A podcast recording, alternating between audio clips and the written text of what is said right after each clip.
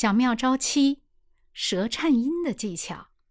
很多的学友呢很难发出舌颤音，有些学友呢在发舌颤音的时候呢，舌面几乎是平的，然后这样的状态呢都是不太理想的训练舌颤音的这样的一个状态。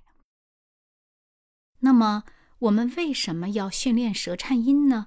舌颤音它可以让我们的舌面具有灵活度，让舌根放松，喉头放松。所以呢，我们训练舌颤音是非常有用的，锻炼我们舌头技巧的一个方式。我们通过这样的训练来掌握舌颤音的技巧。首先，我们发。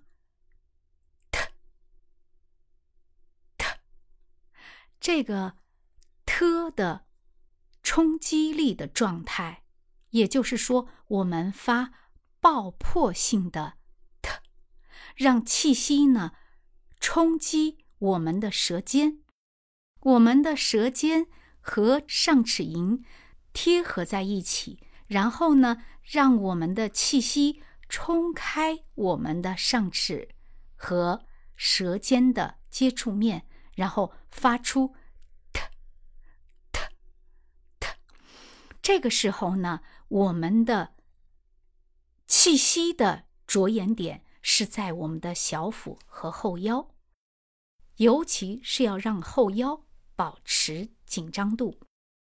在这样的气息张力的作用下，我们让气息迅速的到达我们的上颚，然后呢，推送到。我们的舌尖和齿龈的位置，然后就发出来，t t t。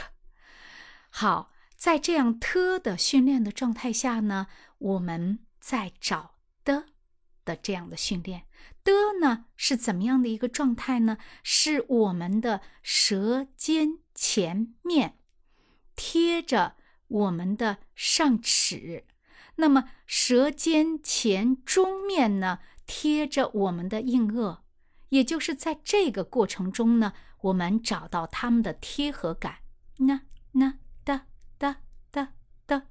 轻轻的用气息跟它们一碰，就发出来的的的，实际上是我们的舌面呢略微的用力的作用下，让它和硬腭和我们的齿龈分家有。一丁点儿的微微的摩擦，这样的状态下呢，我们结合 t，再结合的 t 的的，然后在这样的状态下结合气息，让我们的舌尖和舌尖前面和舌尖中面保持上翘感。那么。好，我们舔舌在齿龈，然后呢往后移到齿龈和硬腭的前边，然后再往后翘一点儿。这个过程用气息一直吹着它做这个过程。所以呢，听到了吧？在这样的状态下，我们用气息推送出来，保持气息的长度。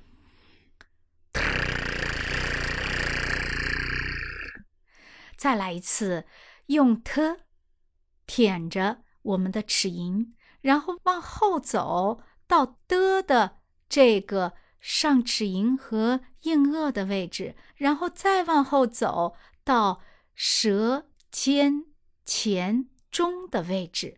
那么这样的时候呢，我们做一个连贯性的动作，在这个连贯性的动作的过程中，用气息跟它形成反作用力的推送，然后就形成了，听到了吧？